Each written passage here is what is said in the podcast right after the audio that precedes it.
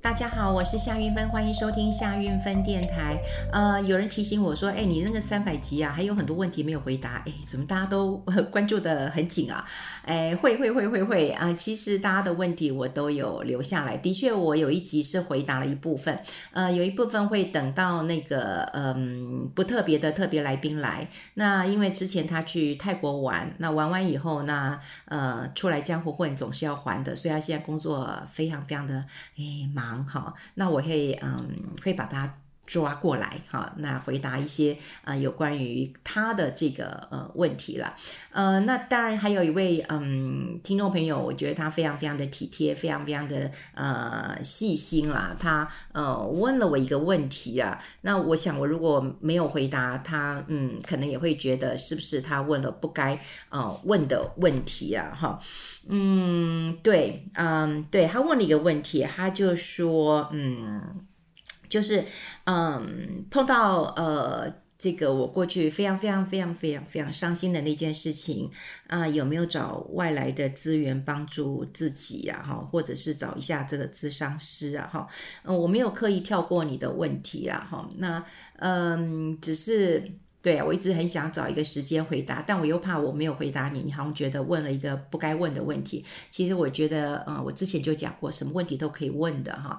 那，嗯，我必须要讲啊，就是，嗯，嗯，碰到这样的一个问题，要过去的确是很难。刚开始的时候，我的确也是没有找咨商师，我当然是没有，我自己都快活不下去了哈。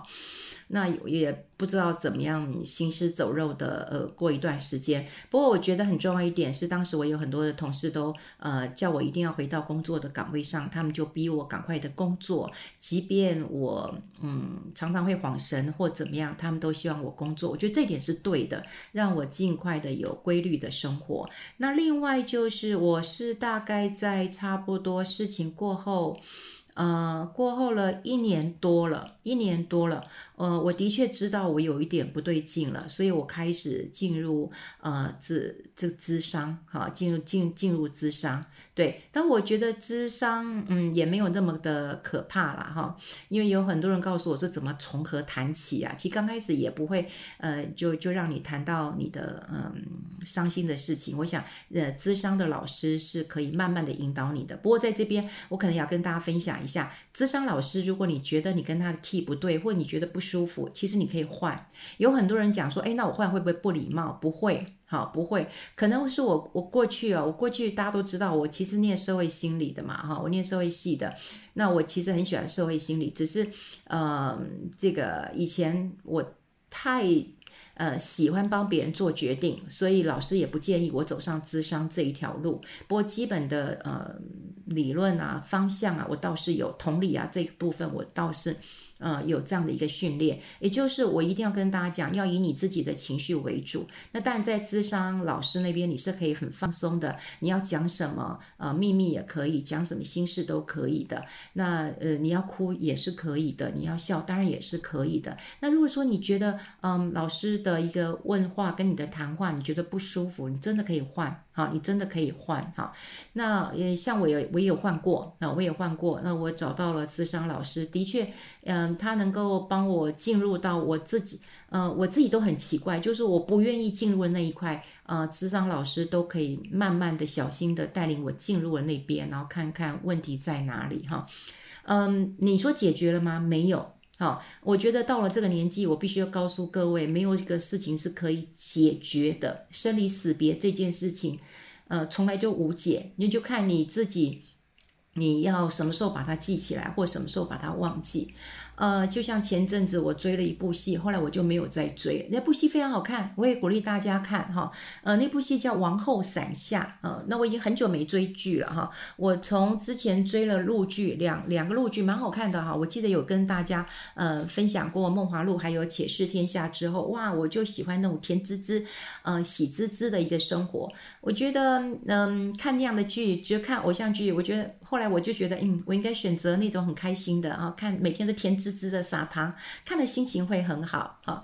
那呃，王后伞下是我最近在呃追。说实在的，我看了第一集，我就还蛮喜欢这个皇后的，因为我觉得她的人设很好啊。就有时候我们看剧，我喜欢人人人设啦，那我就还蛮喜欢。这个嗯人设呃这这一回呃事情的。诶，我我之前追过一部片子也很好看，我好像跟大家讲过的，就是他的人设非常非常的诶好看。诶，那我竟然忘记了。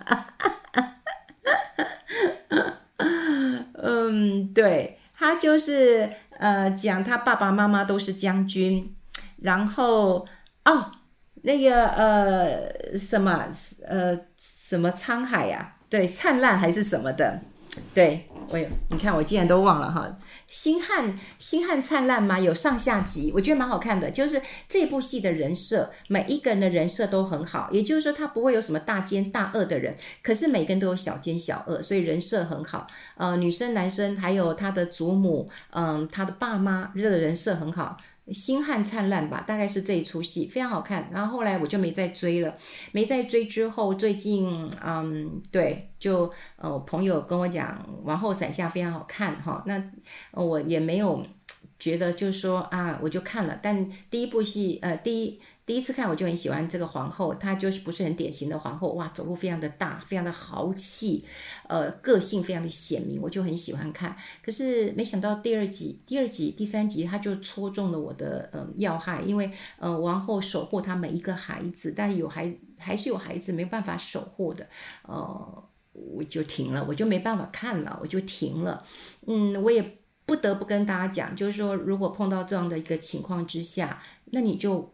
你就大哭一场吧，对，我我我其实，呃，你知道我哭到什么程度吗？我哭到，嗯，就我电视都还没关呢。我明明知道我应该要把它按暂停或者把它关掉了哈，因为它在 Netflix 上面有，我明明就是很清楚的知道我应该要按暂停或者直接就电源关掉，可是我不知所措，但我就是一直哭一直哭，可是我又知道我不要看。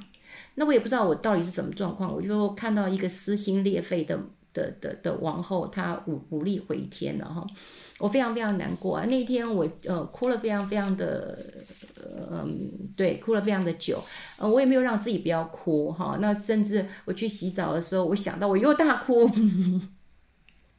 呃，我要讲的一件事情就是说。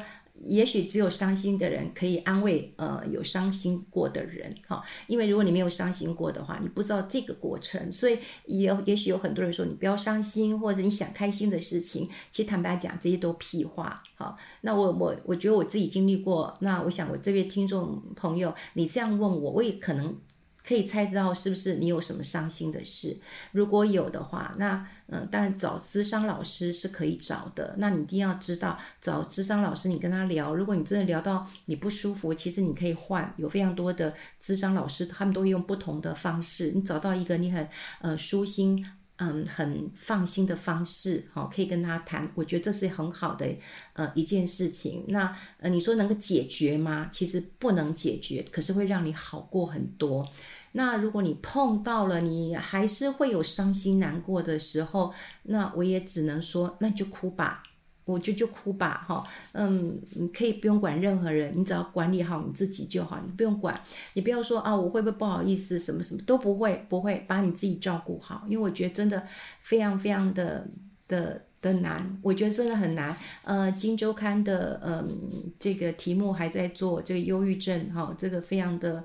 多哈，那坦白讲，我其实也也不应该这样讲，但嗯、我最近也碰到一个状况，就是我有一个嗯，我非常喜欢的重训老师，那前不久看到他，我怎么觉得他暴瘦？那是他告诉我，所以我应该没有说我泄露他的隐私了哈。他告诉我说，呃，运芬姐，我忧郁症，那我只有跟他说，哦，那你要好好看医生。那你要好好看医生。他说有，我已经看医生了。我说哦好，那也医生要吃药或者要咨商都要去去谈哦。然后他也说好。那后来我也跟他说，你工作量嗯可以降低一点，可是你还是可以维持在白天的时候出来工作。他忽然笑，他说韵芬姐，你怎么讲的？跟那个我的心理呃跟我的那个呃治疗我的医生讲了一样的话。我说啊真的，我讲一样的话嘛哈。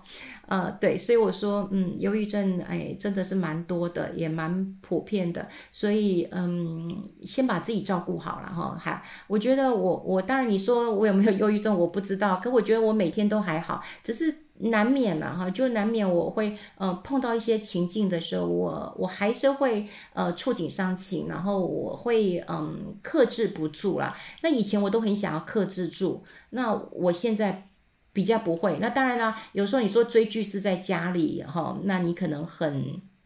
你就很容易比在家里面也很安心嘛哈。那你说在在外面我有没有啊失态过？也也是有啊。我我有我有一次也也还就这还是就几年前吧，真的才几年前而已。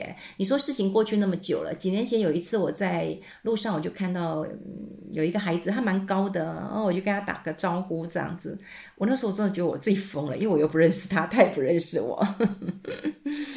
嗯，对，嗯，很难呐、我觉得很难，所以你要问我这件事情，咨商师有没有帮助？是有，但是你要找到对的咨商师，还有就是把自己的呃情绪照顾好，因为没有人能够知道你到底有多痛，没有人知道，真的，就算他可以猜得到、想得到，可是他就不是你，所以是嗯没有办法。呃，理解的，好，没有办法理解的，所以我在这边也嗯，算回答你的问题啦，哈，因为我如果嗯，因为你你告诉我你你你你是提起勇气嘛，哈，那显然你就真的很想问，那你很想问，一定有你自己的。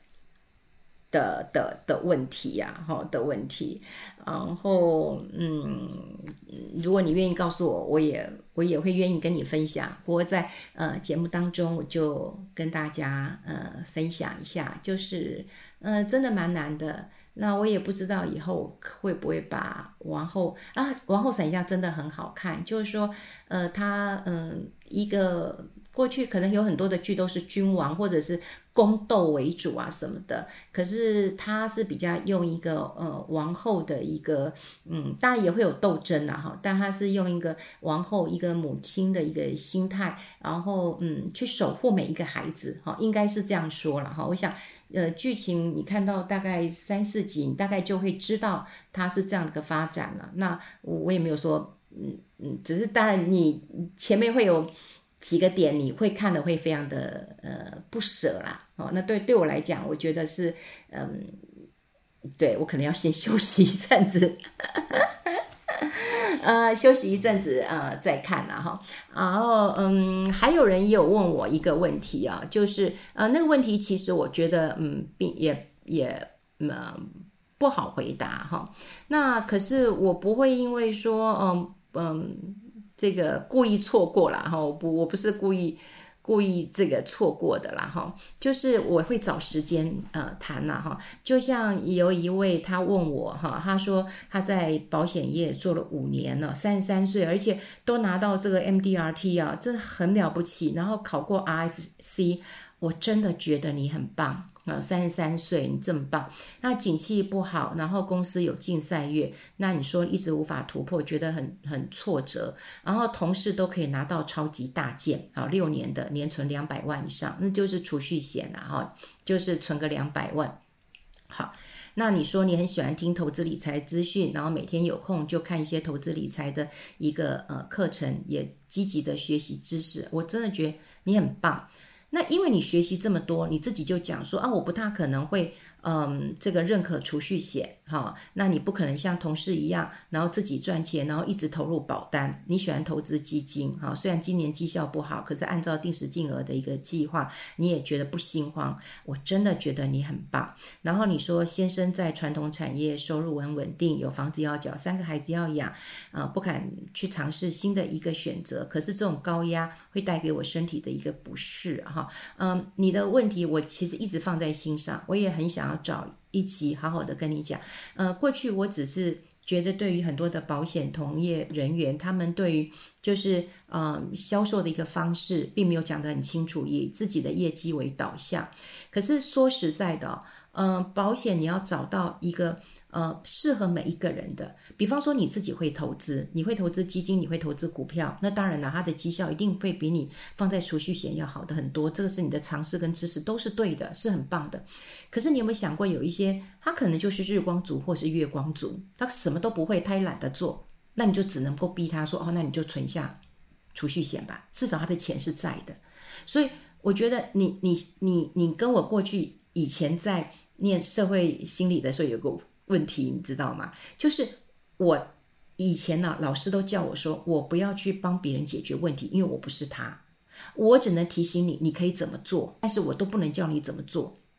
那你想想看哦，你因为你自己会投资，你就希望你所有的保护你的客户、你的朋友或者你的潜在客户都跟你一样，可是他们并不是你，所以我有时候你必须要先了解客户的需求、客户的属性。真的，他是一个日光族、月光族，那他就必须要投资这种，也不是投资，就是买这种储蓄险，让他的钱能够存下来，好，能够存下来。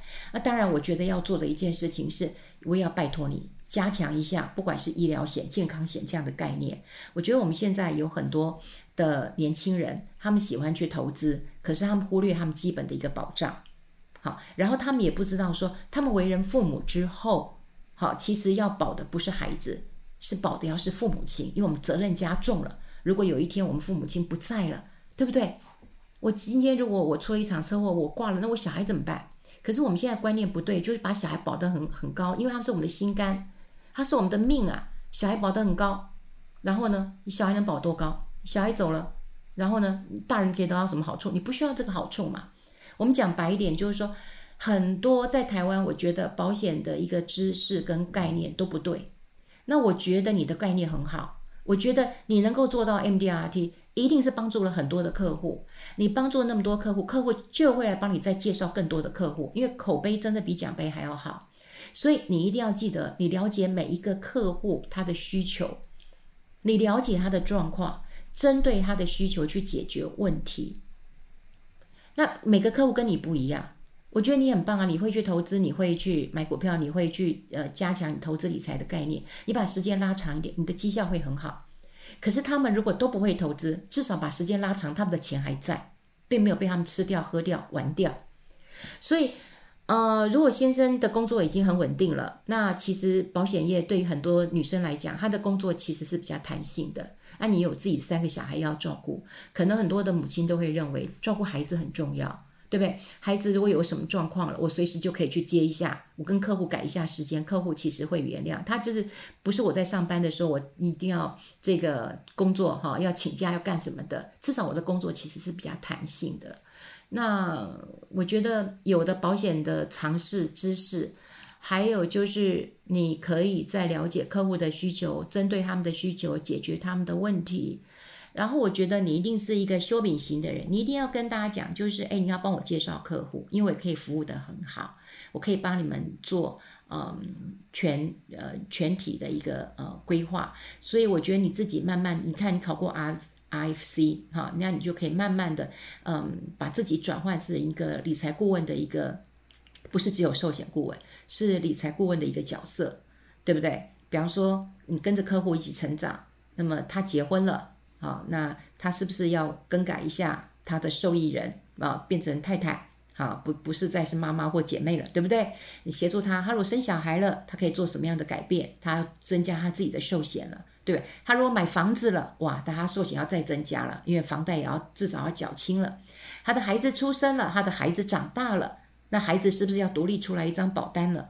你就可以成为，就是把它变成是一个家庭的规划者。或者是一个家庭的守护者，所以如果过去很多人卖保单，他们只是为了要赶快抢到大件。可是如果他的客户有一天发现，哇，这个很过分嘛，哈，他他他的服务不好，他他抢了我，他他做了我的大单都没有服务，其实储蓄险也没有什么服务的。但有一天他如果发现到说，哎，我今天缴了两百万，那我要解约，我至少损失一百万，他一定会气疯了。好，所以我要讲就是说，呃，寿险顾问真的百百种，可是我其实也很希望，呃，你可以成为一个非常好的寿险顾问，或者是一个整个家庭计划的财务顾问，然后协助一个人，然后也协助一个家庭，然后跟着他们一起成长改变，然后提出他们保单的一个需求。然后如果诶跟他够熟，你也可以跟他建议啊。那除了保单之后，哎，你也可以跟我一样做一些呃，不管共同基金的投资或者是股票的投资。我觉得呃，我这样讲。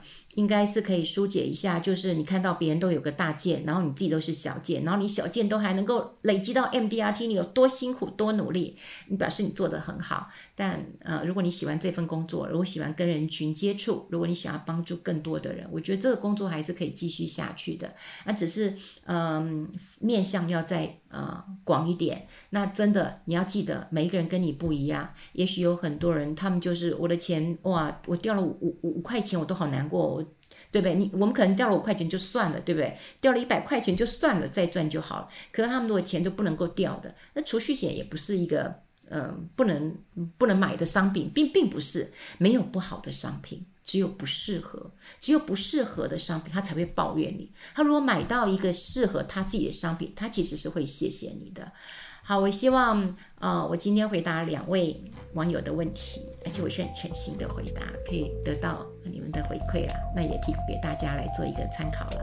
好，我们下次再见喽，拜拜。